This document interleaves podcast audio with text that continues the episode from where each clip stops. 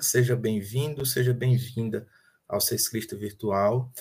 Nós vamos é, iniciar nossa programação hoje em alusão ao dia 2 de novembro, que, em que a sociedade brasileira é, relembra e faz as suas homenagens aos que já partiram deste mundo corpóreo ao plano espiritual, conhecido popularmente como Dia de Finados. Vamos fazer uma prece para iniciarmos a nossa atividade e logo em seguida nós vamos convidar Leni Rezende, do Distrito Federal, para falarmos, falar a nós a respeito desse tema de acordo com a visão espírita. Convidamos a todos que se sentirem à vontade, que possam, se assim desejar, fechar os olhos, se acomodar da melhor forma possível para buscarmos a sintonia com Jesus, com Deus, com a espiritualidade amiga. Pai de infinita bondade, amado Mestre Jesus, nosso irmão maior, nosso Mestre, neste dia te rogamos paz, te rogamos serenidade e a iluminação que necessitamos para seguirmos as nossas jornadas o alívio para as dores, a consolação para os que sofrem pela perda de entes queridos, pela distância, pela ausência de afeto, pela ausência de contato, que provocam dores que em muitas pessoas causam até desequilíbrios. Te rogamos, Jesus, que nesta manhã de hoje a nossa expositora possa servir de canal de consolação, de alívio, de esclarecimento e orientação a todos os que sofrem, trazendo a mensagem espírita acerca desse tema dos ditos finados dos nossos entes queridos que já partiram deste plano corpóreo favorece com que esta mensagem iluminadora possa aquecer os corações de todos aqueles que necessitam destes esclarecimentos e destas consolações. Nós te rogamos, Pai, Jesus, que possamos alcançar a todos aqueles que precisam ouvir esta mensagem pela internet, pelos vários canais que estão transmitindo essa atividade na manhã, no dia de hoje. Que assim seja, graças a Deus.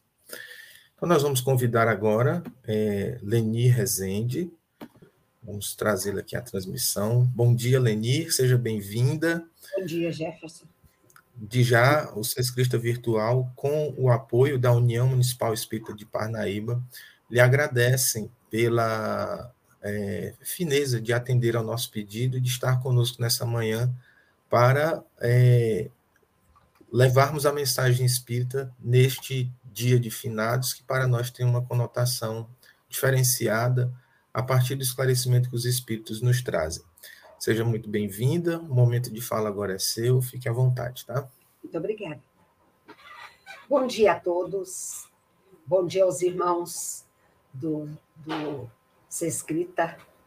Os nossos companheiros fraternalmente sintam-se abraçados, internautas, pessoas que estão nos seus lares, nos ouvindo, colaborando com as suas vibrações, com a sustentação vibracional, para que a nossa fala chegue ao nosso coração de modo tranquilo, consciencioso e num despertar de consciência, um despertar da nossa intimidade para com este assunto tão doloroso que ainda traz para nós amarguras, tristeza, para muitos inconformação, para muitos desespero.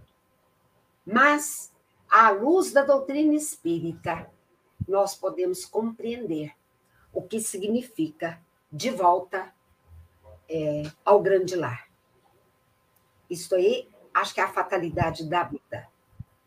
Não existe outra fatalidade a não ser nascer, morrer, renascer. Então, isso é uma fatalidade da nossa existência. E nós lembramos que no livro No Mundo Maior, na introdução feita por Emmanuel, ele sempre faz a introdução dos livros de André Luiz. Ele traz uma observação, um esclarecimento profundo para nós, na jornada evolutiva, que é a introdução. Olha o que ele nos diz. Dos quatro cantos da terra, diariamente, partem viajores humanos, aos milhares, demandando o país da morte. Vão-se de ilustres centros da cultura europeia, de tumultuárias cidades americanas, de velhos circos asiáticos, de ásperos climas africanos. Procedem das metrópoles, das vilas, dos campos. O que que Emmanuel quis nos dizer com este texto. Imaginemos, tentemos pensar, criar em nossa mente os quatro cantos do planeta Terra: norte, sul, leste, oeste. E neste momento, ou horas atrás, ou minutos atrás, ou anos atrás, partiram viajores aos milhares, demandando país da morte. E a morte não tem escolha. Porque partem ilustres, cultos, analfabetos, bonitos, feios, pessoas do Ocidente do Oriente, da América, europeus, das cidades pequenininhas, dos, dos pequeninos agrupamentos, às cidades tumultuadas. Não tem escolha na lei divina este momento de retornarmos ao grande lar.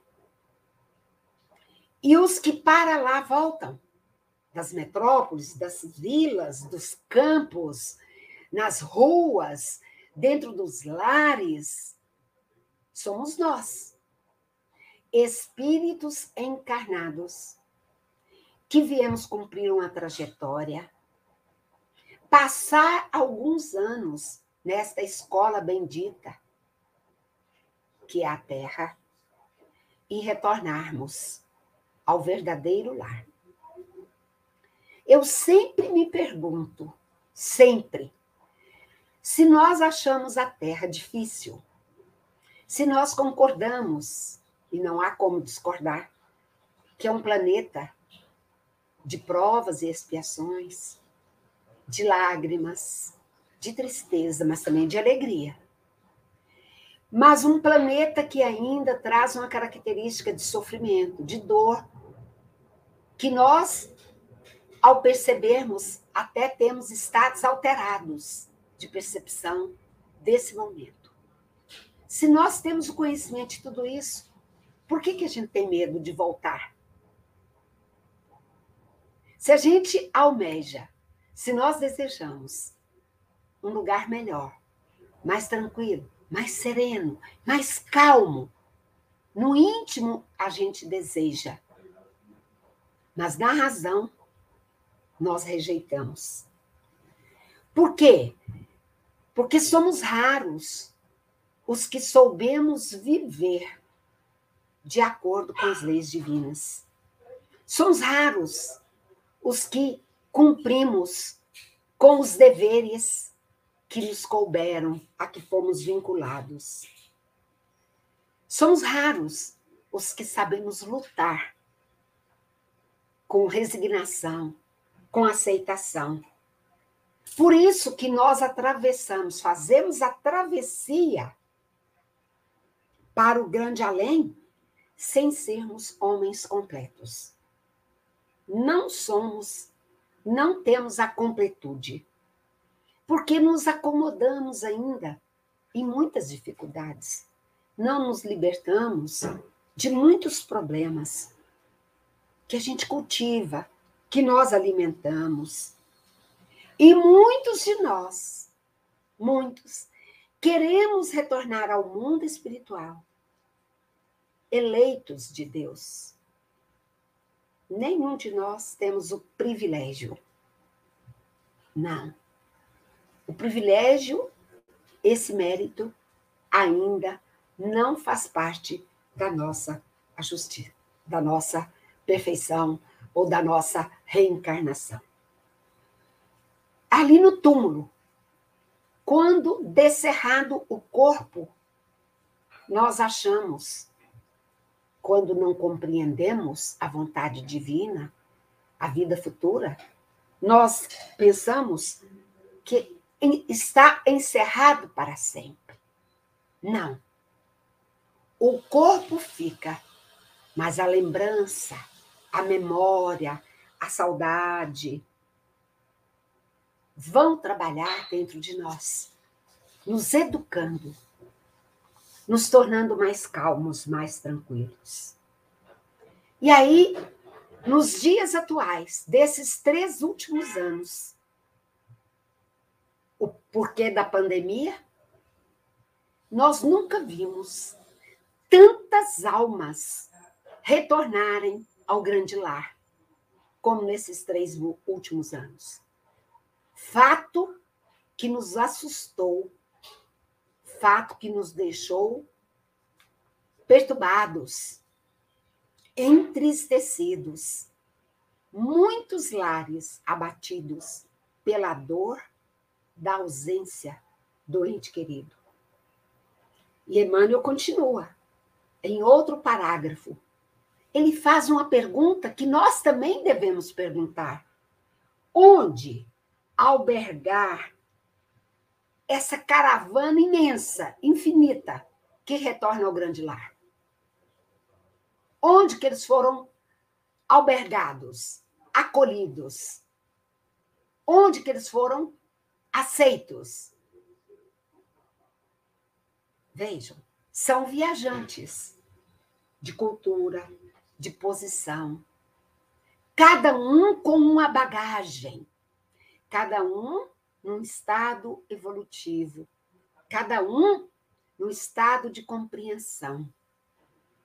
Onde que eles foram distribuídos?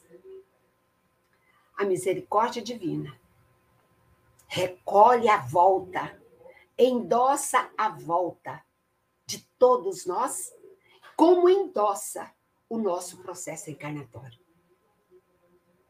Ninguém ao léu, ninguém ao abandono, a não ser que o próprio espírito faça a sua fuga e que rejeite o amparo e a assistência fraternal que vem dos planos maiores.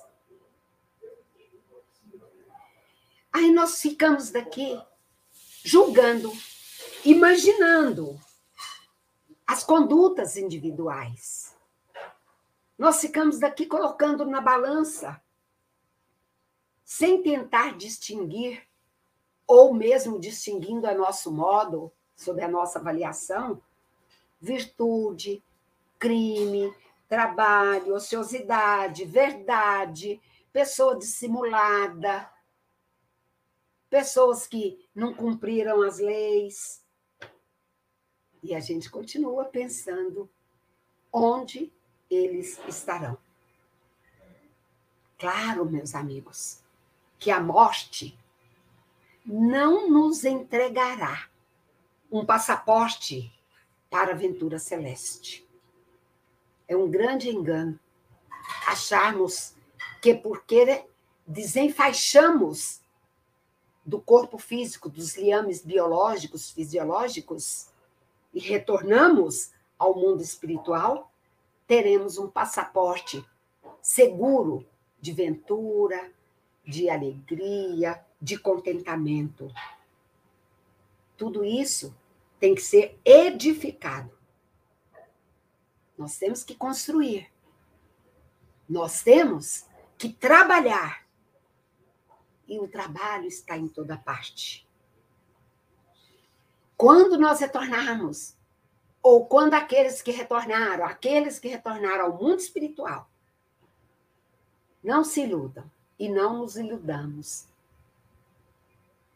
Que gozaremos de um descanso a que não tenhamos feito jus. Não teremos um descanso eterno e teremos aquilo a que fizemos jus. Aquilo que foi uma conquista. Aquilo que foi um trabalho, uma dedicação, um esforço nosso. Então, o fenômeno da morte é um fenômeno natural. Dependendo da nossa crença, dos nossos valores, daquilo que a gente acredita, esse fenômeno é visto sob várias formas. Então, depende da certeza que cada criatura constrói para si mesma. Que certeza que eu tenho da vida após a morte. E como diz o Jefferson, a doutrina dos espíritos traz para nós uma percepção, uma perspectiva diferente. Essa bênção de entendimento da espiritualidade superior a favor de todos nós, a favor de toda a humanidade. E este Consolador prometido, enviado pelo Cristo de Deus, ele veio aclarar, ele veio dissipar as dúvidas, ele veio esclarecer essa questão da vida, essa questão da vida além vida, que é uma questão tormentosa, essa questão da morte da existência, da sobrevivência do espírito ou da nossa sobrevivência. Mas para a doutrina espírita, o que é que se denomina morte? Porque isso ocupa o pensamento do homem desde todos os tempos. Aliás, tudo que a gente vê, filmes, novelas, leituras, palestras giram em torno da morte. Parece ainda um enigma. Parece não. É um enigma para nós. Faz parte das leis naturais. Como dissemos, assim como renascer faz parte das leis naturais.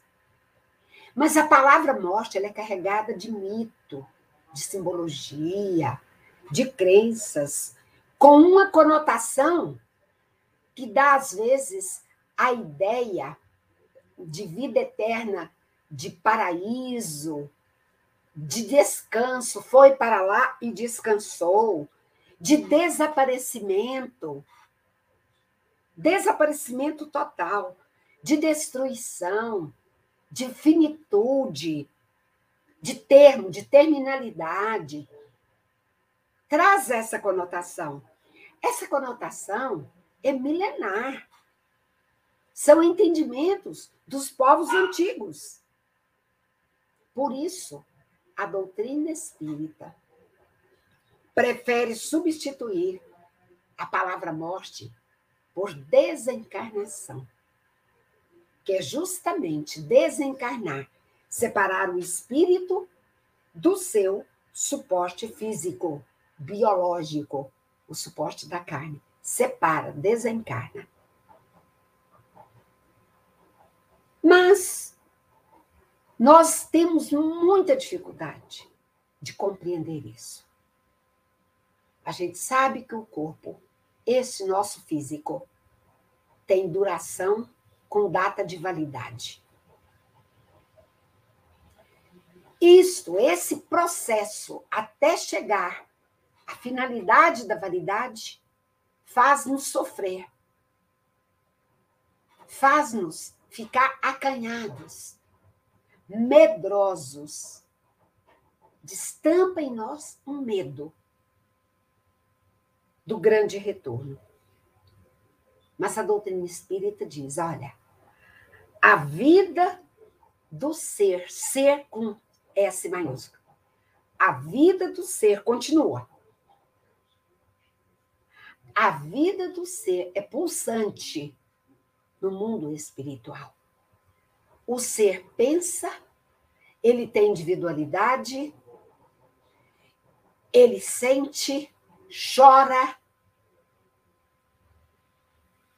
ele elimina algumas coisas quando quer, quando assim o deseja, dentro de si.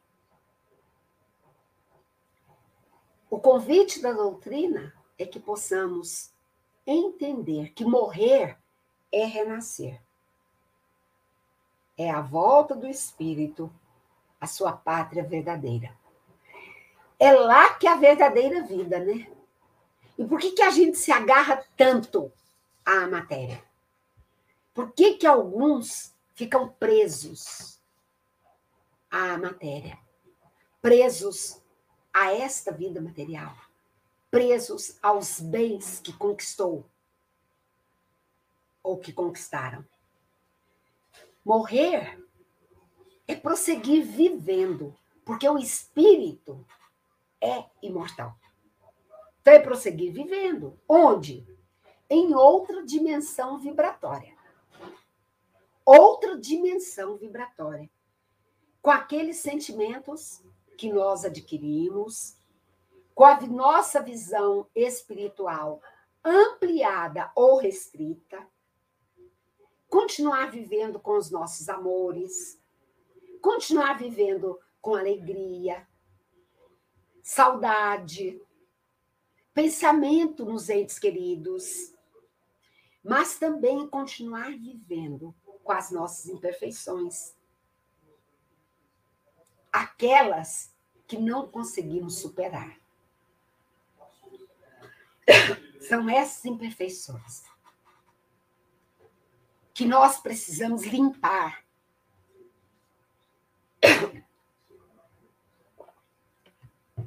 São essas imperfeições que nós precisamos identificar, que nós precisamos reconhecer para trabalhá-las, mesmo desenfaixados do corpo físico. Porque lá tem uma vida, como eu disse, estuante. Na, nós não vamos viver no sono eterno.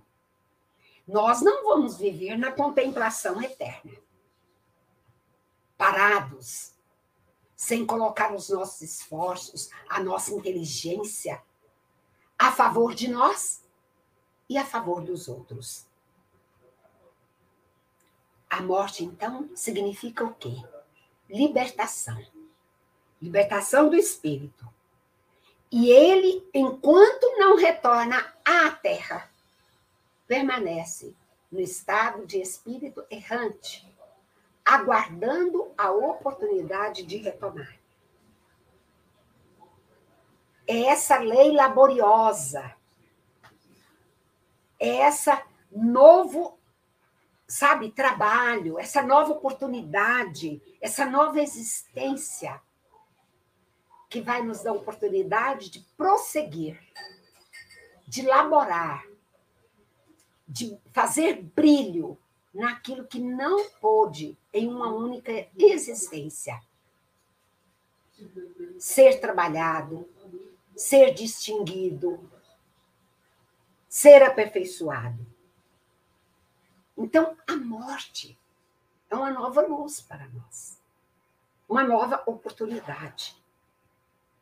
Longe, longe de ser a porta para o nada. Deus, na sua infinita misericórdia, não nos chamaria de volta para o nada. Se nos chamasse para o nada, para onde que a gente iria? O que seria de nós? Ficaríamos vagando? Sem nada a pensar? Sem nada a, a fazer? Sem nada a construir? Sem nada a planejar? O nada nos limita muito os atributos de Deus. Quando a gente pensa no nada, é porque a gente não pensa num Pai misericordioso, num Pai que prepara o campo para os trabalhadores, que prepara uma vinha para os obreiros. Então, em lugar de fantasmas teológicos que a teologia criou, em lugar de dogmas, aquela visão fechada que não pode ser mudada, em lugar dos suplícios infernais, o Pai nos reserva uma cena de esperança. Então, nós retornamos ao grande mundo com esperança. Todos nós podemos cultivar essa esperança em nosso coração, sem medo. Todos nós podemos trazer em nossa alma a certeza do amparo, da assistência. Porque morrer é, a, é pura e simplesmente começar a viver. A viver, como dissemos, em outro plano, sem o peso do corpo físico. Sem esse peso. Então, o medo da morte não faz sentido para nós. Não faz. Porque ela nos leva a entender que cada um de nós temos algo a fazer. Que nos espera lá os familiares, os entes amados, amigos. Cada um, cada espírito vai buscar as suas afinidades. Não os indiferentes. Não podemos buscar aqueles que são indiferentes. A nossa alma, de volta à vida espiritual, recebe honras, mas não honras em ouro, em prata, em coroas. Não. As honras de sermos recebidos por mãos amigas, pela paternidade de Deus. Só recebem honras especiais aqueles que conseguiram um grau de perfeição. Aquele espírito que se acha destituído da vaidade terrena, que compreende que a futilidade é, das coisas terrenas são passageiras. Então, nós precisamos adquirir esses conhecimentos para não ficarmos do lado de lá, lacrimosos, pensando nas honras dos despojos do corpo físico. Há espíritos que nos primeiros momentos da desencarnação conseguem acompanhar os despojos ali no cemitério, a morte material. E eles experimentam uma alegria, aqueles que estão mais desapegados, aqueles que já conseguiram um grau evolutivo. Eles ficam alegres, ficam honrados com os tributos que lhe prestam ali naquele momento. Mas não ficam presos aos despojos corporais. Sabem que aqueles despojos pertencem ao pó. E que esses despojos vão ser consumidos pelos elementos químicos que a Terra tem. Então, é preciso que nós nos tranquilizemos. Companheiros que já demandaram o além. Companheiros que neste momento estão demandando o além.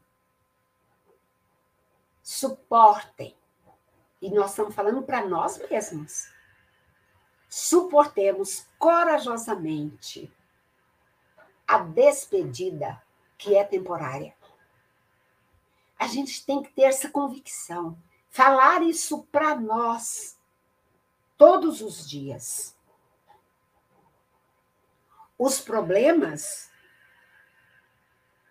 da vida material, a dor física se encerra aqui.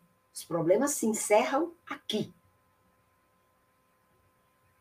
Porque em espírito, nós não precisamos cultivar a dor que nos atormentou nos últimos dias, nos últimos anos da nossa existência.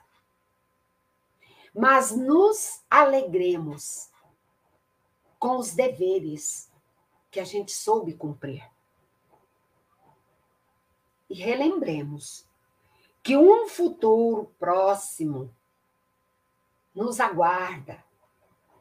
Um futuro que a gente não sabe desenhar. Nós sabemos que ele existe. Sabemos que vamos respirar entre os que lá se encontram. Mas não damos conta de imaginar ainda como isso acontecerá. Mas a gente tem a certeza que a gente vai comungar os sentimentos, as necessidades. Nós vamos falar dos problemas. Nós vamos encerrar algumas provas redentoras. Outras que ficaram, que não ainda não foi possível, o resgate, nós voltaremos em outra oportunidade nessa escola bendita. Mas quando a separação nos faça chorar, e a gente pode chorar, a doutrina espírita não nos proíbe o choro. Não. Ela nos diz que os sentimentos devem ser demonstrados. Que nós podemos demonstrar a tristeza. Mas a gente tem que recordar que essa a, a, a morte do corpo é renovação para quem parte, mas é vida nova para quem fica. Por que vida nova para quem fica? Porque nós vamos aprender a conviver com a ausência. Nós vamos aprender a conviver com a saudade. Nós vamos aprender a conviver sem aquele elemento energético tão intenso que o outro nos proporcionava. É porque eles vão se afastar de nós? Não é porque eles estarão invisíveis aos nossos olhos, mas visíveis aos nossos sentimentos. É isto, visíveis aos nossos sentimentos. A doutrina espírita, então, vem dizer que nós devemos ter uma colaboração amiga, um amparo mútuo de nós que ficamos com os que retornaram. Há uma intercessão entre nós e os que partiram. Há uma conexão confortadora de auxílio evolutivo. Auxílio evolutivo. Auxílio de desapego, de despreendimento ajudando o que foi e ele de lá nos ajudando. O que foi, ele entende que o aperfeiçoamento prossegue. como prossegue para nós. A vida não para, a vida continua. E o melhor, então, meio, a forma de conseguirmos uma morte suave, mais tranquila, sem grandes consequências e sequelas para o nosso espírito, é viver dignamente aqui na Terra. Aproveitando essa existência, os anos, as horas que aqui passamos, com simplicidade, com sobriedade. Viver uma vida sem tantas complexidades, sem tantos problemas adquiridos por nós mesmos, pela nossa responsabilidade. Nós mesmos adquirimos uma vida sem vícios. Diminuir as nossas fraquezas trabalhar para que essas fraquezas desapareçam, sejam substituídas pelo fortalecimento, pelo bom ânimo, pela coragem. Como diz Humberto de Campos, trabalhar para prepararmos-nos para a morte, antecipando o desapego de tudo que nos liga à matéria. Quer dizer que é para esquecer os filhos? Para esquecer a mãe, o pai, o esposo, os entes amados? Não. Quer dizer que nós retornaremos suavemente, com o coração acerenado, colaborando com a lei divina para que não sejamos o elemento que causa perturbação, que dá trabalho, que provoca acidentes, para não sermos o indivíduo que vai trazer dificuldades ao anjo da guarda, àqueles que nos protegem, aos familiares queridos, para não nos distanciarmos dos seres bons que convivem conosco no mundo espiritual, que podem se aproximar de nós. Porque quanto mais rebeldes, quanto maior for a nossa falta de aceitação, mais distanciados uns dos outros ficaremos. E que na morte, no voltar ao mundo espiritual, a sucessão dos dias que lá vão acontecer. Seja, deve ser aceita, seja aceita com naturalidade, com discernimento. O grande lar nos espera. Há espaço, há lugar para todos. Nos reuniremos em algum lugar. Vamos comentar, vamos falar juntos, vamos rir juntos, vamos ter compreensão da verdadeira vida. Juntos. Fortalecendo, abraçando uns aos outros, amparando, sustentando uns aos outros. Por isso que Joana de Ângeles, ela nos convida. Ela diz assim: vive hoje, de forma que, ao soar o teu momento, ao soar o teu momento, possas avançar com serenidade e alegria ao encontro dos amores de sua vida. Olha que coisa linda. Aos amores de sua vida aqueles que aguardam por ti. Isso é um consolo, isso é uma esperança. Isso traz para a gente um entendimento da tranquilidade da alma Isso traz para o nosso coração um entendimento de que a vida continua. Temor da morte é falta de aceitação. Né? Temor da morte é resultado da nossa ignorância. E nós ainda somos. Eu estou falando para mim. Somos ignorantes a respeito da vida. A gente sabe que a gente traz uma herança antiga, ancestral, resultado então dos valores, daquilo que acreditamos, das crenças religiosas, né? Achando que Deus leva, a gente até deseja isso para os outros, podia morrer, achando que Deus é um vingador. Então, nós entendemos ainda a morte como uma vingança do Pai. Aliás, quantos de nós não falamos isso?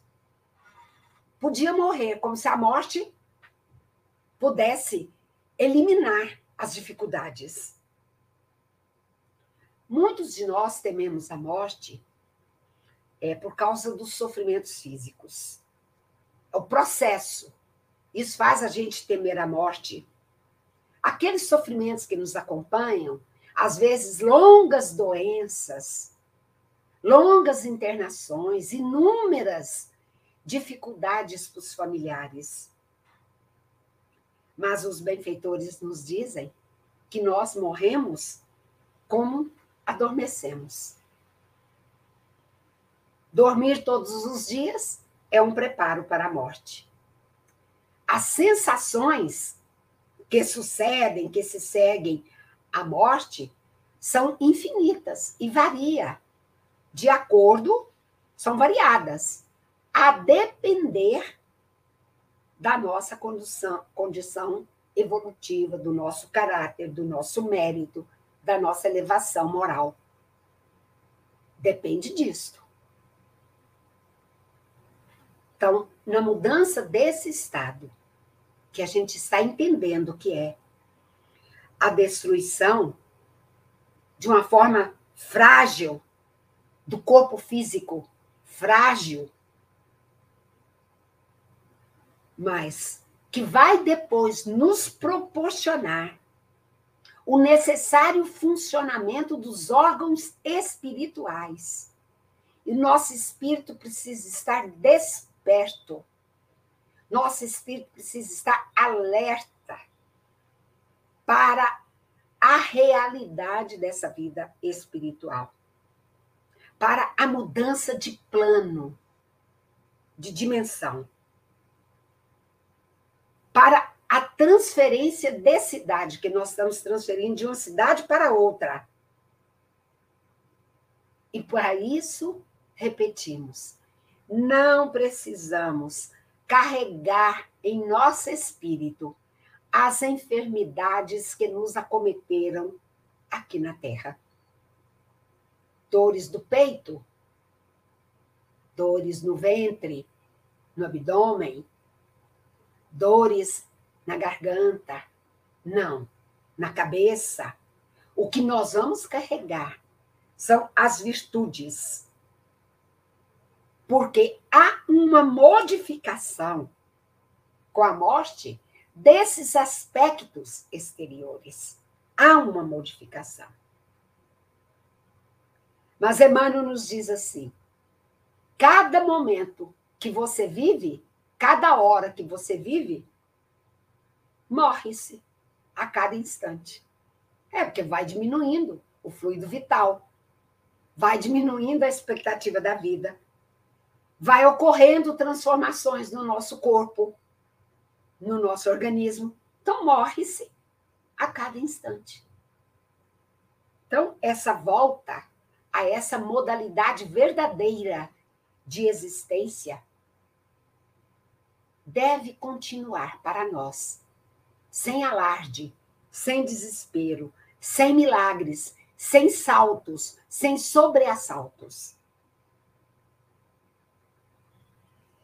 A morte deve ser falada, ela não precisa tornar-se um elemento de cultivo no dia a dia, atormentar a nossa mente, atormentar a nossa cabeça, atormentar a nossa paciência. Não, não é isso.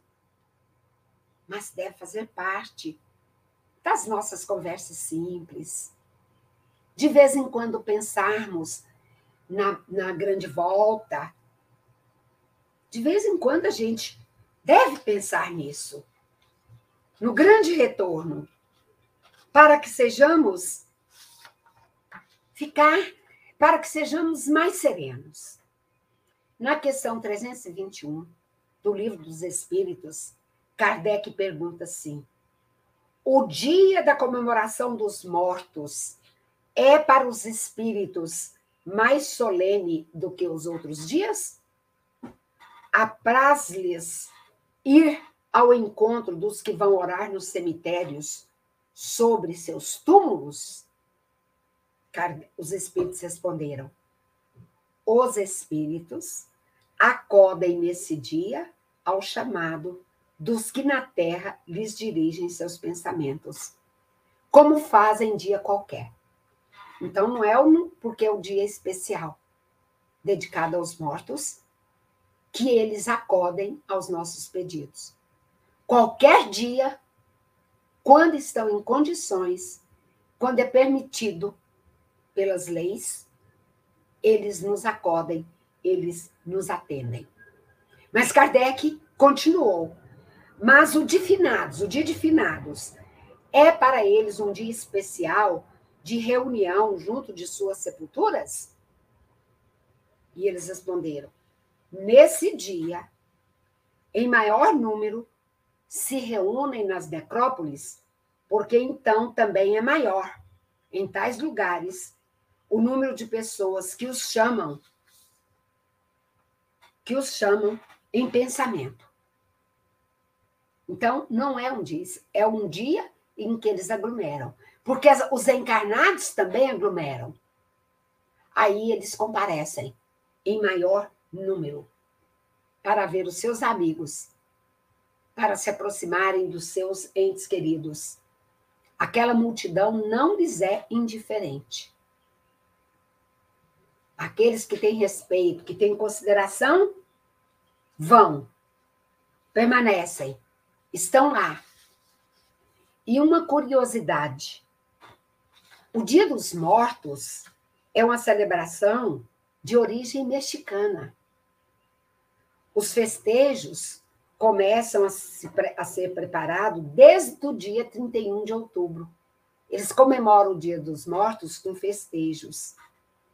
Os indígenas, os maias, os astecas, os indígenas astecas, já faziam um culto, e ainda fazem, né? Em homenagem aos mortos um culto de muitos rituais, de longas datas. Eles tinham, os astecas, até o rei dos mortos. E no México, a celebração é animada. É uma festa que conta com música, com doces, com balas, com bolos, né? com é, caveirinhas de açúcar, preferida aí dos jovens. Essa é uma cultura mexicana, considerada pelo Unesco como um patrimônio da humanidade. Para nós, aqui na nossa pátria, nós consideramos esse dia um dia de respeito, um dia de consagração, um dia de oração. No passado, nesse dia, era de silêncio, é, era de. não se ligava o rádio. Então, nós vemos que a morte ainda é esse mistério que nós ainda não conseguimos desvendar com muita clareza, ter uma compreensão da vida além da vida. Nós ainda não conseguimos ter a certeza, convicção de que nos esperam de lá seres queridos, para eliminar o medo, para entender que o retorno ao grande lar faz parte do nosso pacote existencial. O retorno do lado de lá é como diz Emmanuel, aqui que nós fizemos a leitura, né? Faz parte da, das nossas conquistas daqui. Então, queridos irmãos, nós precisamos elucidar, trazer com mais naturalidade para o nosso conhecimento este assunto, que ainda tem pessoas que não gostam nem de falar deles. Deixarmos de lado as nossas leviandades, as nossas inconsequências e jamais exigir aquilo que não merecemos, os privilégios. Jamais. Privilégios ainda não os temos. Mas temos a certeza de que não gozaremos de um sepulcro eterno, de um descanso eterno. Temos certeza. Temos certeza de que alcançaremos a libertação daquilo que nos prende à vida material, da lógica, do bom senso, com argumentos racionais que a doutrina espírita traz para nós. E ao encerrarmos a nossa fala, fazemos um apelo que Kardec nos fala lá no céu e inferno. A proporção que o homem compreende melhor a vida futura, o temor da morte diminui. Uma vez que a gente cumpriu a missão terrena, a nossa tarefa, o nosso dever, chegamos à velhice ou não, vamos aguardar o fim dessa existência terrena, com calma, com resignação, com serenidade. Por quê?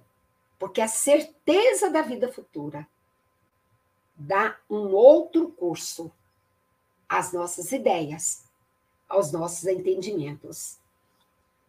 Porque a gente sabe que não estamos separados eternamente, sem esperança de rever os que amamos, sem esperança do reencontro.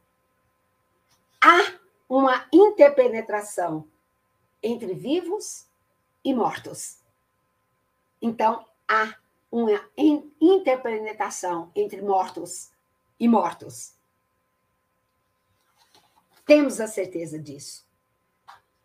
Raul Leone, na psicografia de Chico Xavier, nos diz assim: depois da morte, tudo aqui subsiste.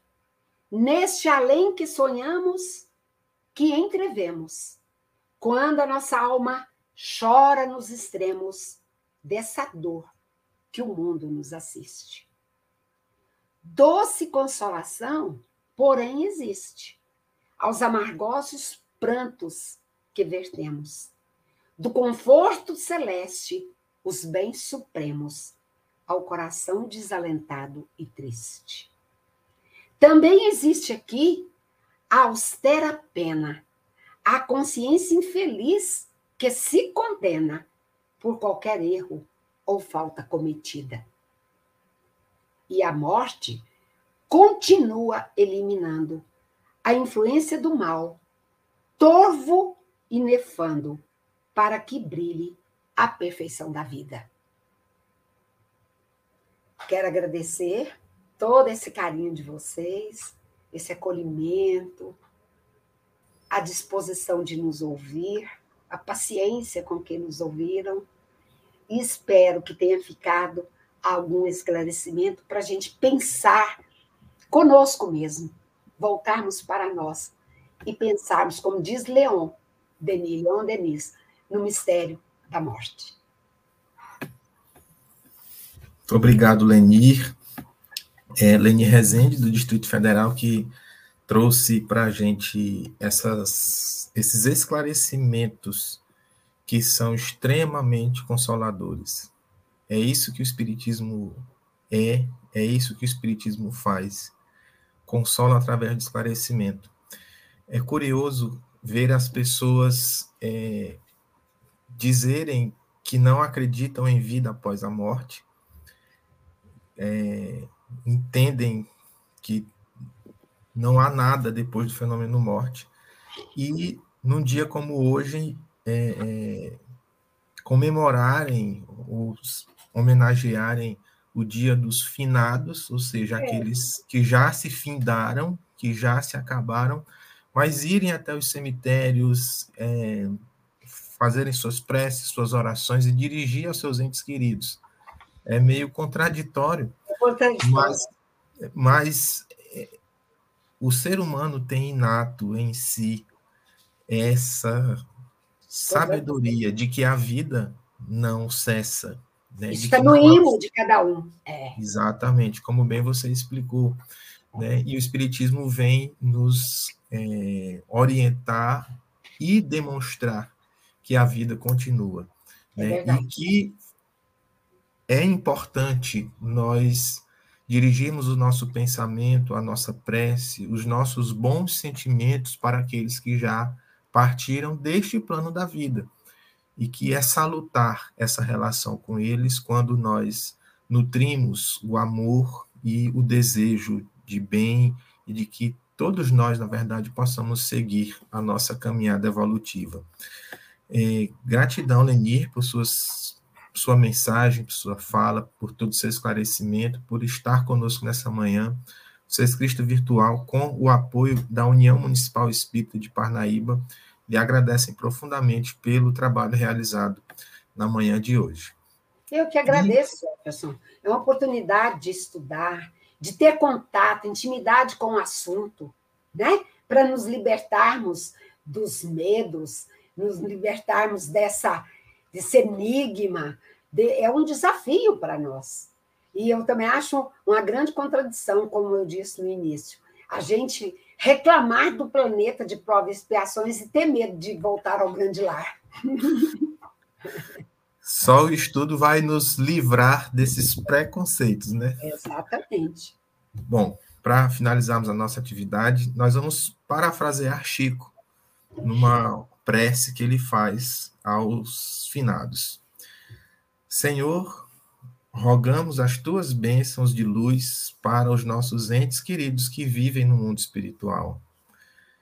Que nossas palavras e pensamentos dirigidos a eles possam ajudá-los, a fim de continuarem na vida espiritual, trabalhando pelo bem onde estiverem.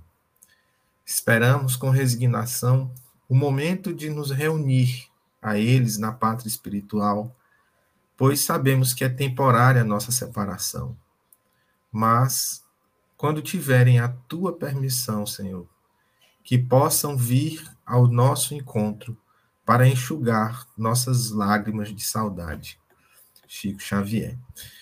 Com essa mensagem, com esse nosso apelo, nós é, encerramos a nossa atividade hoje aqui por ocasião do Dia dos Ausentes, dia de finados para a maioria, é, pedindo a Deus que possa abençoar a vida, o lar de todos nós. Até o nosso próximo encontro. Obrigado, Lenir. Que todos Sempre tenham um bom dia. Sempre às ordens. Muito obrigado. Um abraço a todos. Até a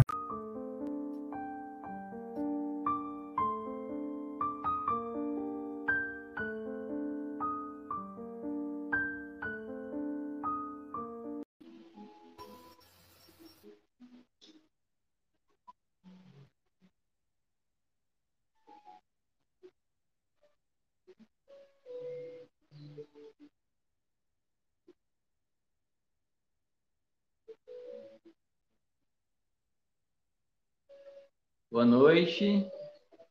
Já que estamos ao vivo, né? Só deu algum problema na conexão da Cláudia.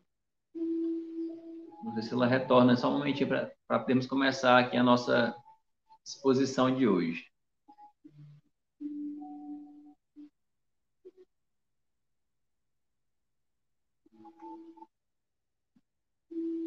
Bem, enquanto ela volta, deixa eu só adiantar aqui a minha apresentação para que nós possamos tentar conduzir esse nosso encontro da melhor maneira possível, né?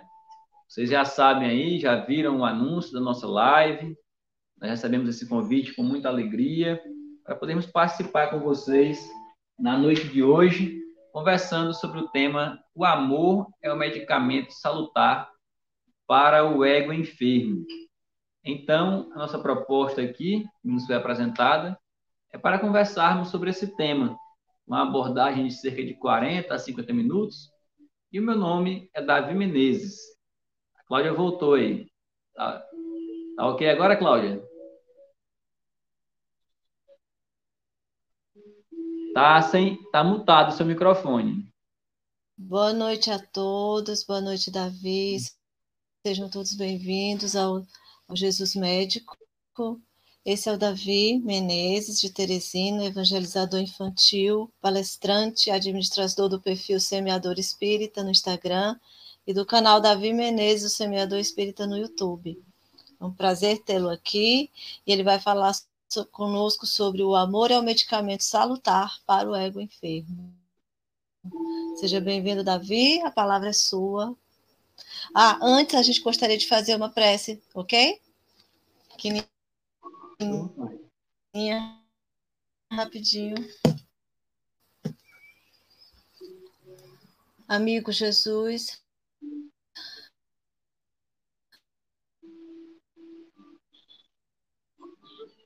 proteja e envolva todos aqueles citados da tua compaixão e do teu esclarecimento. Se conosco hoje e sempre.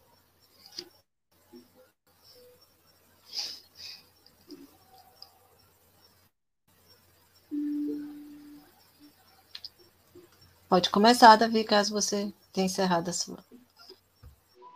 É um prazer muito grande receber esse convite, estar aqui com vocês para conversarmos sobre esse tema já anunciado.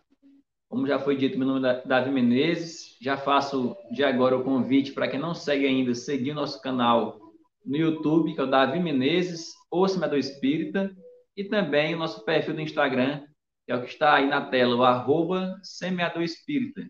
Através desses perfis, nós divulgamos aí periodicamente mensagens as mais diversas com conteúdo espírita, resenhas de livros, reflexões, também fazemos muitas lives e conteúdos dos mais diversos, sempre focado nas obras básicas do espiritismo e nas obras complementares. Então, como eu sempre gosto de iniciar as palestras quase sempre recorrendo à base, né, que é a codificação. E se o tema apresentado é esse, do amor como medicamento salutar para o ego enfermo, devemos buscar referência aqui no Livro dos Espíritos, lá na questão 886, quando fala do tema caridade e amor ao próximo. Eu acho muito curioso quando Kardec pergunta aos espíritos qual o verdadeiro sentido da palavra caridade. Desculpa, qual o verdadeiro sentido da palavra caridade como a entendia Jesus. E diz aqui: benevolência para com todos, indulgência para as imperfeições dos outros e perdão das ofensas. Aí nós vemos aqui como Kardec recebe a orientação dos espíritos superiores da amplidão desse conceito de caridade, que vai muito além da, de apenas dar coisas materiais. Porque, na verdade, caridade é o amor em prática, é o amor em ação. Através do exercício da caridade, nós realmente mostramos a nossa capacidade e a nossa dedicação na vivência do amor. E não adianta teorizarmos sobre o amor se não estivermos dispostos a colocá-lo em prática nos mais, é, nas mais simples e nas mais complexas atividades do nosso dia a dia. Então, os espíritos superiores nos apresentam esse tripé, sobre o qual iremos fortalecer a prática da caridade, que é a benevolência para com todos, não apenas para com alguns, não apenas para com nossos amigos e familiares, mas para com todos, mesmo com aqueles que às vezes discordam do nosso comportamento, nossa postura, Nós ultrapassamos agora um período de muita, muita polêmica envolvendo política, por exemplo, que as pessoas estavam aí se digladiando por conta de opiniões, quando nós precisamos, acima de tudo, aprender a ter essa benevolência para com o próximo, respeitar a sua opinião, respeitar o seu entendimento, embora contrarie o nosso. Todos nós temos o nosso livre-arbítrio de escolhermos tal ou qual posição, seja filosófica, política, religiosa, é, torcida de time de futebol. O que importa é o respeito. E nós sempre lembramos né, que nós gostamos de ser respeitados, portanto, precisamos também respeitar o nosso próximo. Diz aqui também sobre a indulgência para as imperfeições dos outros. Nós costumamos ser muito críticos em relação à postura do próximo e esquecemos de voltar o olhar para nosso próprio interior. E daí já vem a primeira ligação com o nosso tema da noite, da busca da cura para esse ego enfermo. Quando nós somos indulgentes para com as imperfeições alheias e somos exigentes para com, para com as nossas próprias imperfeições, nós estamos compreendendo realmente a importância do autoconhecimento, a que Sócrates já se referia. Infelizmente, cada vez mais, parece que tentamos fugir do nosso autoconhecimento. Mascaramos a nossa conduta e maquiamos a nossa vida, expondo-a de uma forma muitas vezes falsa ou parcial nas redes sociais, por exemplo. Quando transmitimos ali a impressão de que tudo é tranquilo, de que tudo é alegria, quando nós sabemos que a maior parte das pessoas, pelo menos, não tem uma vida dessa forma. Todos nós temos os nossos altos e baixos na nossa vida, os momentos de alegria e de tristeza, porque todos eles é nessa alternância que nós fortalecemos o nosso caráter e o nosso espírito. Então temos que ter essa indulgência para com o defeito do próximo, sabendo que nós temos uma vivência que não necessariamente é igual à daquele que convive conosco. A nossa experiência de vida, desde lá de antes de reencarnarmos, já é muito diferente daqueles nossos nossos amigos, os nossos colegas de trabalho. E nós que somos espíritas sabemos também que essa diferença vem até mesmo de outras encarnações a nossa, a nossa conduta hoje, muitas vezes, é um reflexo das opções que fizemos no passado. Se não era esse passado dessa vida agora, mas do passado de uma vida anterior. Porque as nossas existências, elas são solidárias. Então, os erros que praticamos em uma, muitas vezes vêm a repercutir em uma vida seguinte, para que assim possamos entrar em paz com a nossa própria consciência, que é onde está inscrita a lei de Deus. Enquanto nós não compreendermos isso, dificilmente iremos conseguir sanear os males que contaminam o nosso espírito e que, consequentemente, refletem no nosso corpo, através das doenças físicas, psicológicas e também aquelas que são é, resultados né, de danos emocionais que que refletem no nosso corpo também. E diz aqui ainda o perdão das ofensas. O perdão das ofensas também é um remédio muito salutar. Nosso amigo Mário Montoyama, seja bem-vindo, presidente da Associação Brasileira de Magistrados Espíritas, aqui prestigiando o nosso encontro, né? É, agradecendo aqui por desfrutar dessa live, do hospital, onde segue em recuperação. Deus abençoe Tomara, a sua recuperação aí, que seja o mais tranquilo e sério possível. Estamos torcendo pelo Senhor aí.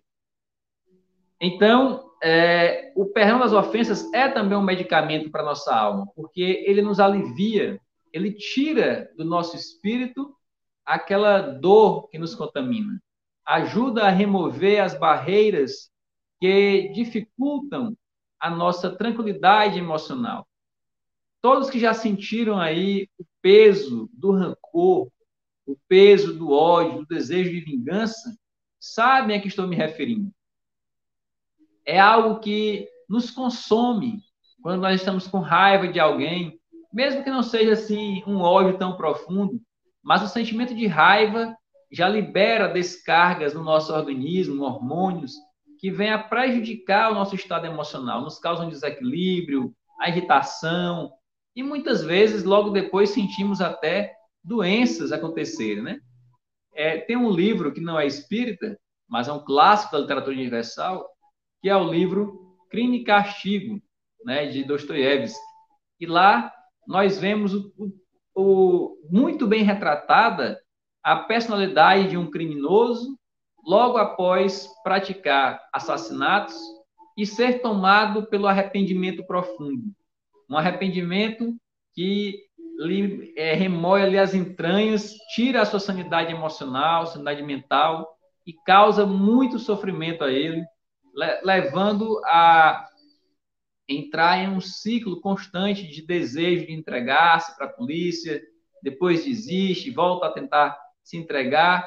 Então, não vou dar aqui spoiler do livro, mas isso é apenas um enredo e que vale muito a pena ler, para que nós vejamos como é dolorosa a luta com a dor na nossa consciência. Dostoiévski conseguiu retratar muito bem isso nesse livro e também no livro Irmãos Karamazov. Ele fala também de outro crime que acontece muito trágico. Então, meus amigos, a melhor maneira que temos para construir esse ego saudável é buscar, a princípio, colocar em prática a caridade, o amor bem vivido, da forma como Jesus nos ensinou, tendo a benevolência para com todos, a indulgência para as imperfeições alheias e o perdão das ofensas.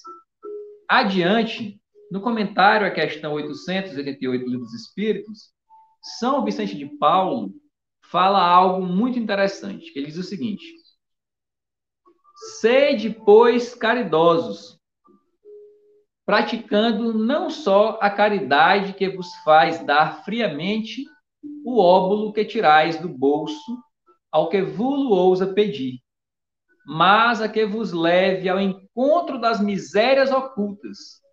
Olha só, quando a gente faz essa caridade verdadeira, nós vamos encontrar as nossas, as nossas próprias misérias ocultas. E aí iremos iniciar esse processo de saneamento do nosso ego. Sede indulgentes com os defeitos dos vossos semelhantes. Em vez de votardes desprezo à ignorância e ao vício, instruí os ignorantes e moralizai os viciados. Sede brandos e benevolentes para com tudo que vos seja inferior sede-o para com os seres mais ínfimos da criação e tereis obedecido à lei de Deus. Então é isso que Deus espera de nós, como fala Chico Xavier. Deus não espera que nós é, subamos o Monte Everest, que nós realizamos proezas é, de saltar, de paraquedas, essas coisas assim extraordinárias. O que Deus quer da gente apenas é que nós consigamos amar uns aos outros. E é nessa esteira, nessa linha de raciocínio, nós podemos recorrer também ao Evangelho segundo o Espiritismo. E lá nos capítulos 11 e 12, aborda a temática relativa ao nosso assunto da noite, quando trata de amar ao próximo como a si mesmo e de amar os nossos os vossos inimigos.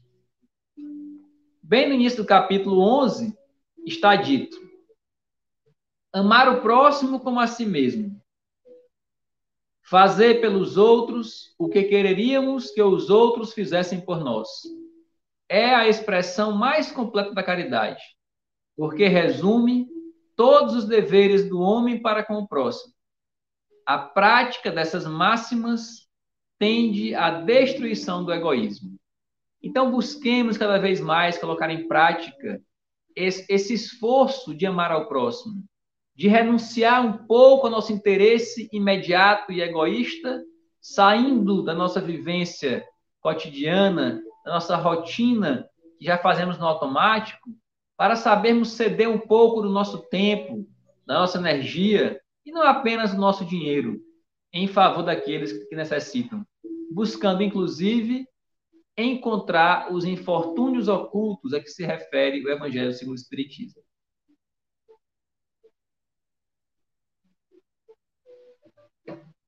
Eu quero comentar com vocês aqui algumas historinhas que estão nesses dois livros aqui. Boa Nova. Essa minha edição aqui é antiguinha, a capa já mudou, mas o conteúdo é o mesmo. Boa Nova de Chico Xavier e do Espírito Humberto de Campos, da editora da Federação Espírita Brasileira. Para mim, este livro é um dos melhores, se não o melhor livro, que comenta passagens de Jesus né, no contexto do Evangelho, porque Humberto de Campos tem assim uma maneira muito bonita de expor as situações e nos relata vários episódios que às vezes estão desconhecidos através das escrituras tradicionais, né? E neste livro aqui nós encontramos, por exemplo, o momento em que Jesus esclarece Bartolomeu. Bartolomeu é um dos apóstolos de Jesus, muito fiel ao mestre, mas que tinha assim uma um desânimo, né? Um desânimo na sua vida, não conseguia encontrar a alegria de viver, mesmo estando ali próximo ao mestre. E nesse capítulo, nós encontramos várias recomendações que são relevantíssimas para que nós consigamos superar, por exemplo, uma das doenças que mais tem assolado a humanidade nos últimos tempos, que é a depressão, o desânimo, a falta de vontade de viver. Bartolomeu fala que Humberto de Campos foi um dos apóstolos mais dedicados do Cristo. Entretanto, era triste. E ele diz o seguinte: quando ele encontra com Jesus, ele, ele diz para Jesus: Mestre, não saberia nunca explicar-vos o porquê de minhas tristezas amargurosas. Olha só, quantas vezes nós já sentimos isso, né? Uma tristeza que nos toma de repente, aparentemente sem motivo, sem explicação, e que nós não conseguimos nos desvencilhar dela. E ele continua falando: Só sei dizer que o vosso evangelho me enche de esperanças para o reino de luz que nos espera os corações além, nas alturas. Quando esclarecestes que o vosso reino não é deste mundo, experimentei uma nova coragem para atravessar as misérias do caminho da terra. Pois aqui, o céu do mal parece obscurecer as coisas mais puras. Por toda parte é a vitória do crime, o jogo das ambições, a colheita dos desenganos. Olha só, quantas vezes nós sentimos corroer a nossa força de vontade, o nosso ânimo, por vermos prevalecer a maldade, o crime, o vício. Não devemos nos esquecer nunca, porém, que isso é sempre passageiro, que aqueles responsáveis pela prática de quaisquer delitos serão necessariamente chamados à ordem diante da lei de Deus muitas vezes podem passar até imunes à lei humana, mas ninguém consegue evadir-se da lei esculpida na sua própria consciência, que é a lei de Deus. E Jesus, então, com a sua calma e serenidade, esclarece a Bartolomeu. Bartolomeu, a nossa doutrina, entretanto, é a do Evangelho, também chamado de Boa Nova. E já viste, Bartolomeu, uma boa notícia não produzir alegria? Se já tive a ocasião de ensinar que o meu reino ainda não é deste mundo, isto não quer dizer que eu desdenhe o trabalho de estendê-lo um dia aos corações que permanecem na terra. Achas, então, que eu teria vindo a este mundo sem essa certeza confortadora? O evangelho terá de florescer primeiramente na alma das criaturas, antes de frutificar para o espírito dos povos. Olha só, não adianta nós querermos mudar o mundo se não conseguimos mudar a nós mesmos. É indispensável que o evangelho floresça primeiro em nossos corações. Nós que nos dizemos cristãos, nós que nos dizemos espíritas, nós que falamos os ensinamentos de Jesus, precisamos colocar em prática essa convicção. Para só assim, então, esperarmos uma transformação mais completa no nosso planeta. Porque se nós acreditamos em tudo isso, muito pouco evoluímos, o que esperar do restante daqueles que sequer se importam em estudar e refletir sobre os ensinamentos de Jesus. É nessa perspectiva que precisamos destacar que a mensagem de, da transformação do nosso planeta, ela não é algo num passe de mágica, que as pessoas muitas vezes imaginam que o mundo vai estar transformado em 30 anos, em 50 anos, em 100 anos. Não é bem assim.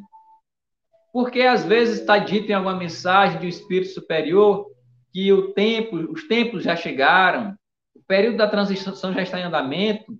Tudo isso é verdade.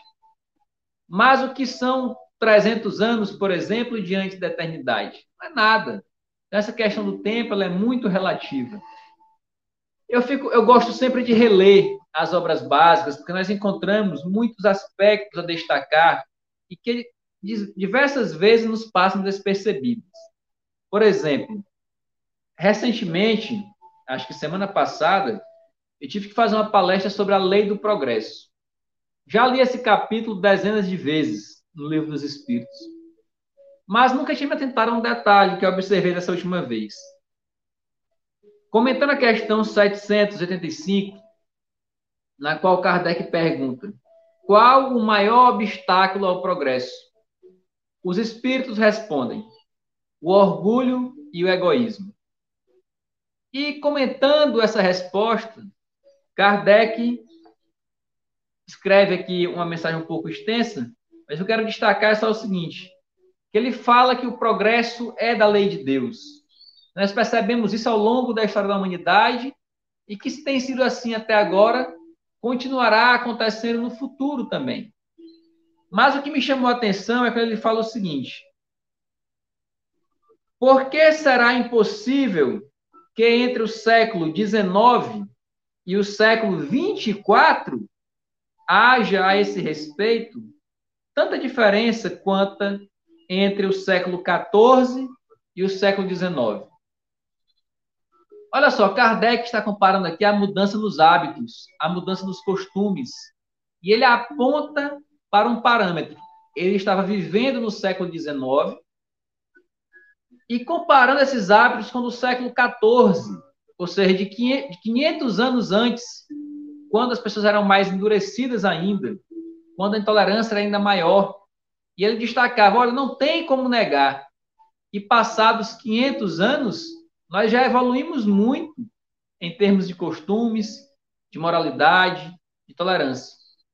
E ele destaca: se, se evoluímos tanto nesses 500 anos, por que não acreditar que evoluiremos ainda mais nos próximos 500 anos, entre o século XIX e o século 24? O que eu quero dizer com isso é que essa passagem da evolução do nosso planeta do saneamento dos males e das doenças, não apenas do nosso corpo, do nosso espírito, mas acima de tudo das doenças, das doenças espirituais que envolvem todo o nosso planeta. Isso será saneado mais lentamente do que muitos imaginam. Pode ser que isso aconteça lá para o século 24, quem sabe. Ah, mas 500 anos é muito tempo. Depende. Se nós compararmos com o tempo de existência da Terra, que tem bilhões de anos de, de existência, 500 anos é um período muito curto.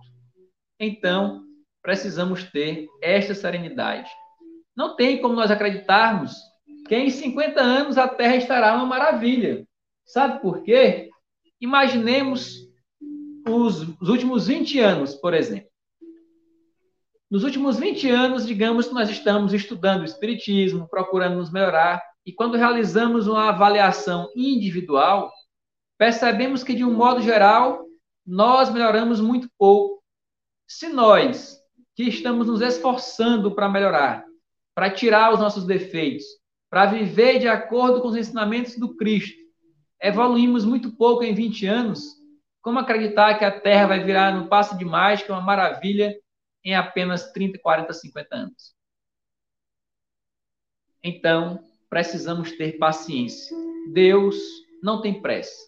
Para tudo tem seu tempo debaixo do céu, como se fala, né? Obviamente, vai chegar um momento que essa transição terá que ser completada e aqueles que não estiverem adaptado a ela, adaptados a ela, necessitarão ser realocados em planetas ou orbes nos quais aos quais se adaptem. Mas retornando aqui à conversa de Bartolomeu com Jesus, Bartolomeu disse ainda, melhor dizendo, Jesus disse ainda a Bartolomeu: a vida terrestre é uma estrada pedregosa que conduz aos braços amorosos de Deus. O trabalho é a marcha. A luta comum é a caminhada de cada dia. Olha só a escalada do progresso. Como é que a gente progride? É no trabalho, é na luta comum. Não é ficando deitado de perna para cima e esperando que a vida transcorra nas maiores maravilhas, não. É na dificuldade que nós evoluímos. Os instantes deliciosos da manhã e as horas noturnas de serenidade são os pontos de repouso. Mas ouve-me bem, disse Jesus. Na hora de uma leve ação, não, desculpa, diz assim, na atividade ou no descanso físico, a oportunidade de uma hora, de uma leve ação, de uma palavra humilde, é o convite de nosso Pai para que semeemos as suas bênçãos sacrossantas. Em geral, os homens abusam desse ensejo precioso ante... para anteporem a sua vontade imperfeita aos desígnios superiores, perturbando a própria marcha. Ou seja, Jesus nos fala que é sim importante ter um momento de descanso, um momento de lazer com equilíbrio, com serenidade, mas o problema é que, de um modo geral, nós nos deixamos envolver pelo desejo do excesso. O excesso de repouso, o excesso de tranquilidade, tentando achar que assim encontraremos a verdadeira paz. Mas, infelizmente, é apenas uma ilusão.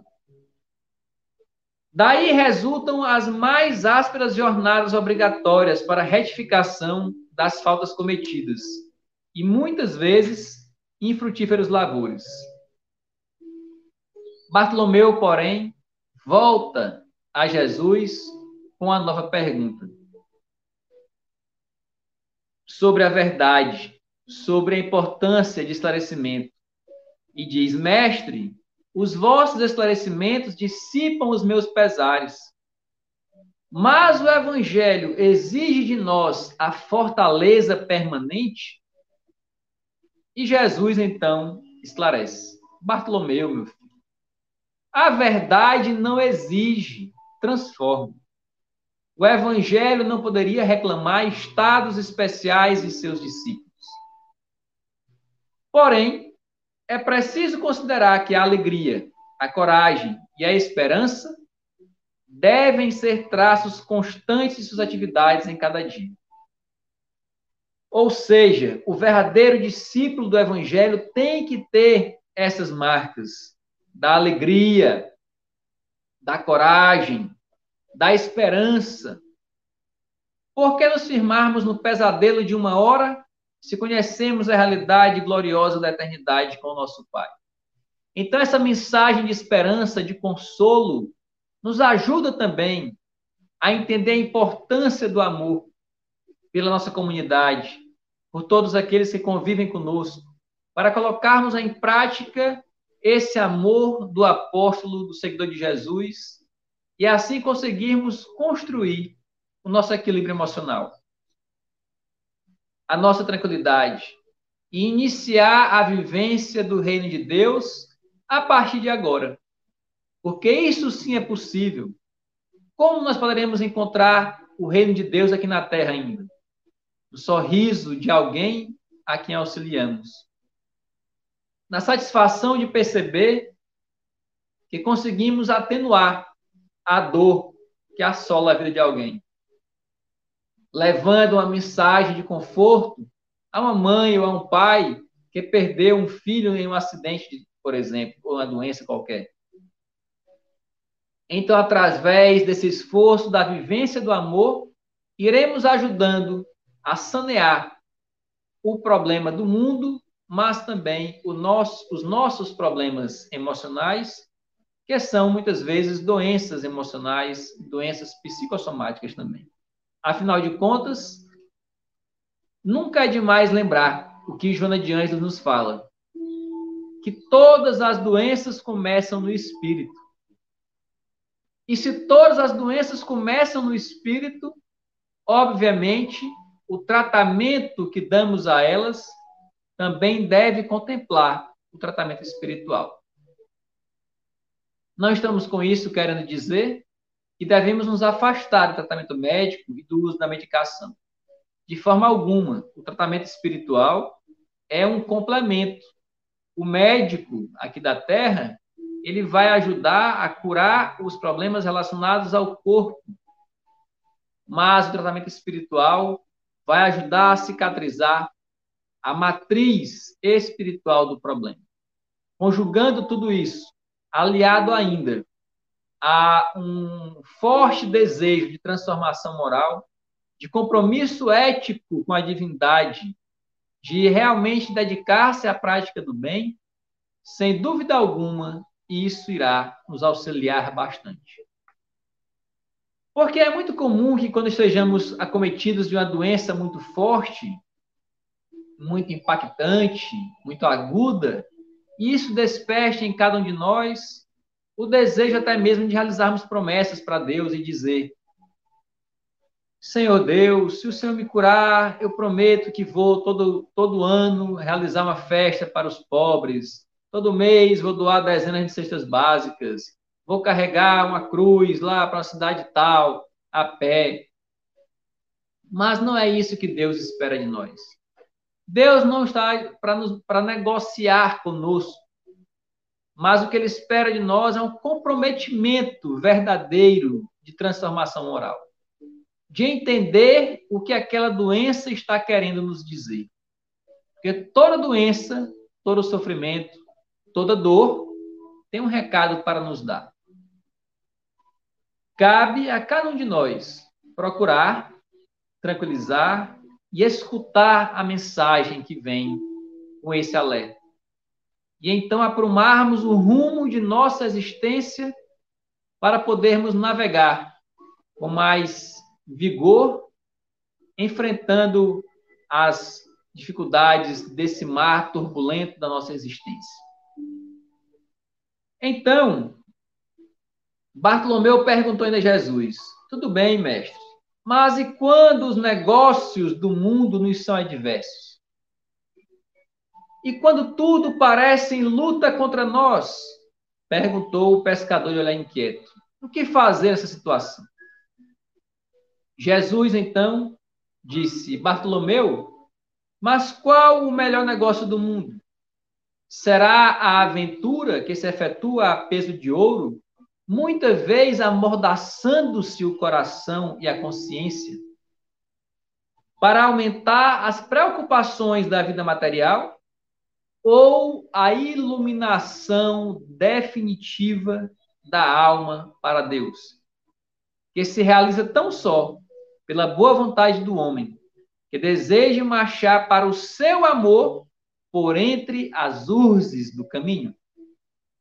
Não será a adversidade nos negócios do mundo um convite amigo para a criatura semear com mais amor?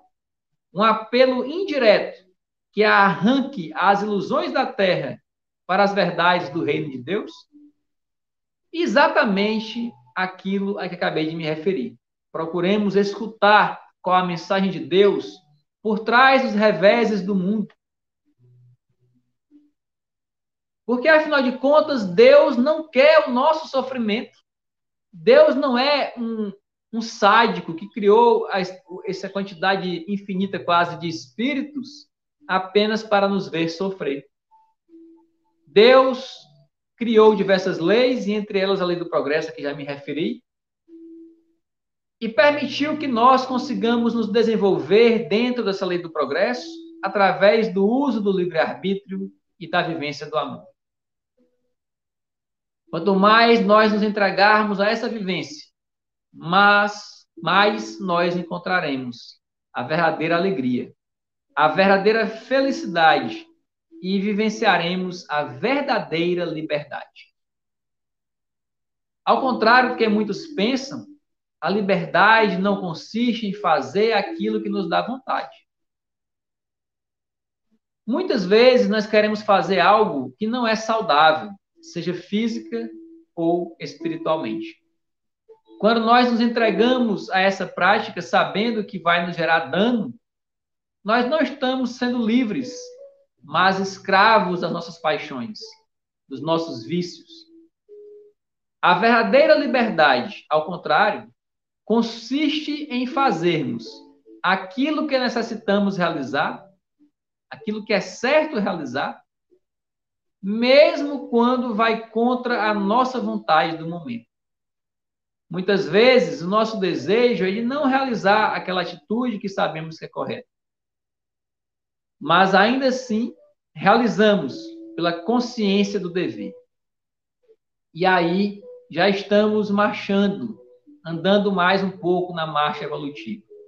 Como falam os espíritos superiores, aquele que pensa o mal e pratica o mal, ainda nem iniciou a sua jornada evolutiva. Aquele que pensa o mal, resiste e faz o bem, já está a meio caminho da sua jornada evolutiva. Agora, aquele que pensa o bem, só pensa o bem e só faz o bem, neste a obra já está completa. Mas esta obra não é de Deus, embora Deus nos ajude. Esta obra é nossa. Nós somos os artífices do nosso futuro espiritual. Nós somos os construtores da nossa saúde emocional. Nós somos os responsáveis pelo equilíbrio do nosso ego. E esse equilíbrio jamais poderá ser encontrado nas coisas do mundo, em viagens para o exterior, em fazendas do interior e em riquezas da carteira, dos investimentos. Não, não pode. Nós só encontraremos a verdadeira felicidade na renúncia aos nossos interesses imediatos, na capacidade de amar cada vez mais. E aí então, Bartolomeu pergunta mais uma vez: Mestre, não será por acaso justificável a tristeza quando perdemos um ente amado? E Jesus responde: Mas quem está perdido? Se Deus é o Pai de todos nós. Olha só que frase linda de Jesus. Quem? Quem está perdido? Se Deus é nosso Pai. Ninguém está perdido. Nós estamos, às vezes, em um momento de dificuldade, de dor e de sofrimento, mas estamos passando exatamente por aquilo que é necessário para a nossa existência para o nosso progresso espiritual. Então pensemos nisso, diante da dor e do sofrimento. Vejamos essa, essa situação como uma vacina que vem para prevenir o nosso espírito contra problemas maiores que virão e nos fortalecer para assim conseguirmos vencer essas batalhas espirituais. Então Jesus continua: se os que estão sepultados no lodo dos crimes hão de vislumbrar um dia a alvorada da redenção, por que lamentarmos em desespero o amigo que partiu ao chamado Todo-Poderoso? A morte do corpo abre as portas de um mundo novo para a alma. Ninguém fica verdadeiramente órfão sobre a terra, como nenhum ser, nenhum ser está abandonado porque tudo é de Deus e todos somos seus filhos. Eis porque todo discípulo do Evangelho tem de ser um semeador de paz e de alegria. Esse é o convite que Jesus nos faz. Sejamos um semeador, semeador de paz, semeador de alegria, porque o nosso mundo já está muito cheio de mensagens negativas, isso não é para sermos um otimista fantasioso, não. Nós podemos viver no mundo consciente da sua realidade, mas observando sob a ótica do amor, da esperança, da alegria, da certeza de que tempos melhores sempre virão. Mas além dessa mensagem de Bartolomeu, há uma outra mensagem belíssima que eu acho que tem nesse livro Boa Nova, e que está relacionado ao nosso tema da noite.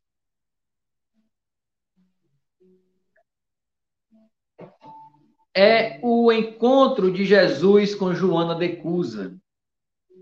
Jesus pregava lá seus ensinamentos nas regiões da Galileia, quando chegou ao conhecimento de Joana, mas não é, mas de Joana de Cusa, que era casada com uma, uma pessoa ligada ao império, que se chamava Cusa. Joana, então, começou a ouvir falar dos ensinamentos de Jesus e se sentiu atraída por aquela mensagem. Tinha muito desejo de ver um dia as pregações de Jesus, porém sabia que o seu marido jamais admitiria isso, porque iria contra os costumes da época, os costumes do império ao qual servia o seu marido. Certa vez, porém, Joana não resistiu e, junto com a sua serva, disfarçada com roupas simples, dirigiu-se à multidão para a qual Jesus pregava e deixou-se embevecer, deixou-se embriagar pela beleza das suas mensagens. E ao final, procurou o mestre para uma conversa mais íntima, mais reservada, e expôs todo o seu dilema, o seu desejo de seguir os ensinamentos do mestre, mas a obrigação de servir ao seu marido que era conforme o costume da época. E Jesus então disse: Vá, Joana, fique com seu marido, sirva a ele, mas me seja fiel até o fim. Então, nos reveses da vida, ocorreu que Cusa desencarnou, houve uma mudança no império e Joana perdeu aqueles benefícios da riqueza na qual se via inserida a partir daí ela começou a, a vivenciar muito mais ainda as práticas cristãs, até mesmo indo a encontros escondidos nas, nas catacumbas para que o império não descobrisse. Porém, não houve jeito. Em uma das perseguições da época, junta, juntamente com muitos outros cristãos, Joana de Cusa e seu filho foram levados para o circo romano para serem executados. E aí chegou o momento em que ela foi se levada para o julgamento, para a execução. Deixa eu só ver aqui para falar para vocês essa passagem. Quando fala que no ano de 68, quando as perseguições ao cristianismo iam intensas, eles foram parar né, lá nesse espetáculo terrível do circo romano, em que ela estava amarrada junto com seu filho a postes de madeira para serem executados através do fogo. E então, ao lado de, dela, o seu filho pedia, diante do vozerio do povo e dos primeiros é, e, e das ordens ali dos carrascos que diziam que se ela renunciasse a Jesus, ela poderia ser salva juntamente com seu filho. E então dizia o executor: Abjura, mulher! exclama um executor das ordens imperiais, de olhar cruel e sombrio. A antiga discípula do Senhor contempla o céu, sem uma palavra de negação ou de queixa. Então o açoite vibra sobre o rapaz seminu, seu filho, que exclama entre lágrimas: Repudia a Jesus, minha mãe. Não vês que nos perdemos? Abjura, por mim, que sou teu filho. Olha só, que dilema para essa mulher. Então, pela primeira vez, dos olhos da Marte, corre sobre a fronte, correm lágrimas abundantes. As rogativas do filho são espadas de angústia que lhe retalham o coração repetindo abjura, abjura. Joana ouve aqueles gritos recordando a existência inteira. Tudo passa pela sua cabeça. O lar risonho festivo. As horas de ventura, os desgostos domésticos, as emoções maternais, os fracassos do esposo, sua desesperação e sua morte, a viuvez, a desolação e as necessidades mais duras. Em seguida, ante os, ante os apelos desesperados do filhinho, ela recordou que Maria também fora mãe de Jesus, e vendo o crucificado, a madeira da infâmia, soubera conformar-se com os desígnios divinos. E disse para seu filho: Cala-te, meu filho. Jesus era puro e não desdenhou o sacrifício. Saibamos sofrer na hora dolorosa, porque acima de todas as felicidades transitórias do mundo, é preciso ser fiel a Deus. Olhem só essa mensagem. Vou repetir. Acima de todas as felicidades transitórias do mundo, é preciso ser fiel a Deus. E só se é fiel a Deus através da vivência do amor, da vivência da caridade verdadeiramente sentida e à qual nos referimos no começo dessa nossa conversa. Da benevolência, da indulgência e do perdão das ofensas. E a esse tempo, com os aplausos delirantes do povo, os verdugos lhe incendiavam em derredor achas de lenha embebidas em resina inflamável. Olha só que cenário terrível, o fogo já subindo. Em poucos instantes, as labaredas de fogo lamberam-lhe o corpo envelhecido. Joana de Cusa contemplou com serenidade a massa de povo que ele não entendia o sacrifício. Os gemidos de dor lhe morriam abafados no peito a preço. Os algozes da Marte cercaram-lhe de impropérios e xingamentos.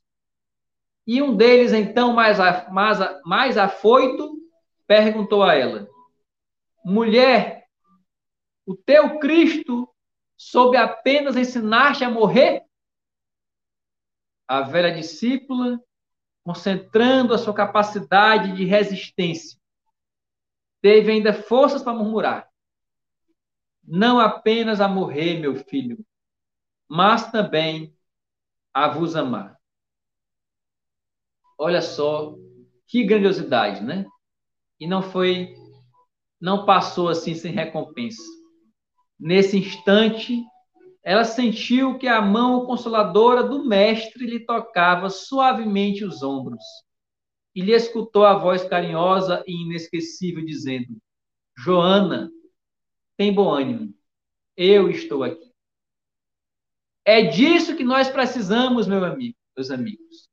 Não é da busca das realizações materiais, não é da busca da construção da riqueza e de uma tranquilidade e segurança aparentes nós precisamos nos fortalecer no amor que Jesus nos ensinou e deixarmos ecoar em nossa mente sempre essa mensagem. Tem bom ânimo, eu estou aqui. E diante dessa incorporação da prática do amor em nossas vidas, nós iremos realmente conseguir realizar a transformação moral necessária para sanearmos o nosso espírito, as matrizes espirituais e perispirituais e, consequentemente, encontrarmos a saúde plena do nosso corpo, físico também.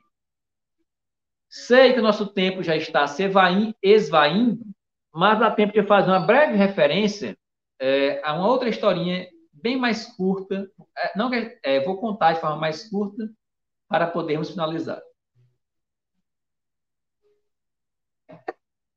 Ela está neste outro livro belíssimo, das coisas que eu vi e senti de Jesus, do Espírito Natanael, através da médium Ana Paula Vec, publicação da editora M. Este livro é belíssimo, muito semelhante com a proposta do livro Boa Nova. E logo no primeiro capítulo do livro, nós encontramos aqui um, uma é, uma situação envolvendo Jesus e o seu parente Lázaro, né? Que é aquele lá que havia desencarnado e Jesus o trouxe à vida três dias após né, o seu desencarne. E fala que Lázaro, ele tinha uma, assim como Bartolomeu, um desânimo muito grande em sua vida e fala que quando ele estava com Jesus, ele, tinha um, ele sentia um contentamento muito grande. Mas logo que se afastava do mestre, ele retornava às suas atividades habituais e o desânimo tomava conta novamente. Ele pensava, né? Quem sabe Jesus pudesse curá-lo? Porque ele de vez em quando se sentia tomado por um mal súbito, perda de forças e até mesmo para levantar do leito era muito difícil. Claro, os sintomas aqui de depressão. E um dia ele perguntou a Jesus: Mestre, que mal é esse que assola o coração de homens honrados e felizes e que parece corroer o coração em peçonhadas? Jesus olhou aquele amigo como a revelar, através dos olhos celestes, a trajetória do espírito imortal que se apega às listas de ontem. E percebeu que Lázaro era um espírito velho, com várias encarnações passadas, e que ele estava, na verdade, sentindo falta das suas vivências no mundo espiritual mais evoluído do que a terra onde ele se encontrava antes de reencarnar. Percebendo isso, Jesus disse: Lázaro, todos os lugares são abençoados por nosso Pai. E não haverá lugar melhor que aquele onde estão os nossos pés. Nossa cabeça deverá estar onde nossos pés caminham. Nenhuma estrela solar iluminará a caverna de nossas almas se a obstruirmos com a pedra do nosso desânimo e teimosia. O discípulo deverá sempre se alegrar com as novas oportunidades de crescimento que Deus nos oferece, tecendo novos fios de amizade à medida que perdoamos aqueles que nos fizeram mal. Então, meus amigos, esta é a mensagem do Espiritismo. Esta é a mensagem de Jesus. É uma mensagem que, ao mesmo tempo que nos desafia para realizarmos a nossa reforma íntima, para realizarmos nossa transformação moral, também nos consola, nos conforta com a certeza de que um mundo espiritual melhor nos aguarda, desde que nós estejamos preparados para ele. E que se falharmos nessa nossa evolução, sempre teremos uma nova oportunidade através de uma nova encarnação. Então, construamos agora, a partir de hoje, a partir de agora, este saneamento do nosso espírito. Lembrando daquela frase de Chico Xavier que diz assim: Ninguém pode voltar atrás e fazer um novo começo. Mas todos nós podemos começar agora e fazer um novo fim. Então, iniciemos agora a construção deste amor da vivência plena da caridade, da benevolência, da indulgência, do perdão, e sem dúvida alguma estaremos criando novos padrões de saúde para o nosso espírito e, consequentemente, para o nosso corpo. Muito obrigado pela oportunidade. Fiquem com Deus e muita paz. Obrigada. Nós aqui dizemos, Davi, pela sua palavra, pela sua disponibilidade, é todo, todas as pessoas que assistem ao Jesus Médico, que se interessam pelo Espiritismo, certamente se sentiram hoje agraciadas com uma fala muito oportuna sobre esse tema tão importante e que é a razão da nossa vida, né? Que é o amor que nos transforma, que nos corrige, que nos educa, e que move esse mundo, se Deus permitir, e Ele há de permitir, para um patamar melhor, né? É a expectativa de todos é essa nova era de regeneração que está nos custando tanto em testemunhos, em desafios, mas que com esse amor que o Cristo tentou nos ensinar e que nós aqui estamos lutando por aprender, há de se transformar para melhor. Muito obrigada mesmo pela sua participação. Se Deus permitir, você estará aqui de novo em outras oportunidades. E aí, como você já é, expôs muito claramente seu pensamento, eu vou pedir novamente que a gente possa nos concentrar e buscar elevar o pensamento a Deus, pedindo forças e agradecendo por esse momento, agradecendo pela semana que está se findando, pelos próximos dias que virão, agradecendo por todas as ocorrências que hão de contribuir para o nosso aprendizado, para o nosso amadurecimento agradecendo a oportunidade, mais uma vez, de ouvir, falar e aprender sobre o Evangelho do Cristo e que ele possa alcançar todos os corações necessitados. A sua misericórdia nos envolva, nos guarde, nos proteja, hoje e sempre. Graças a Deus. Graças a Deus. Boa noite a todos e até a próxima. Boa noite, até a próxima. Fiquem com Deus e muita paz.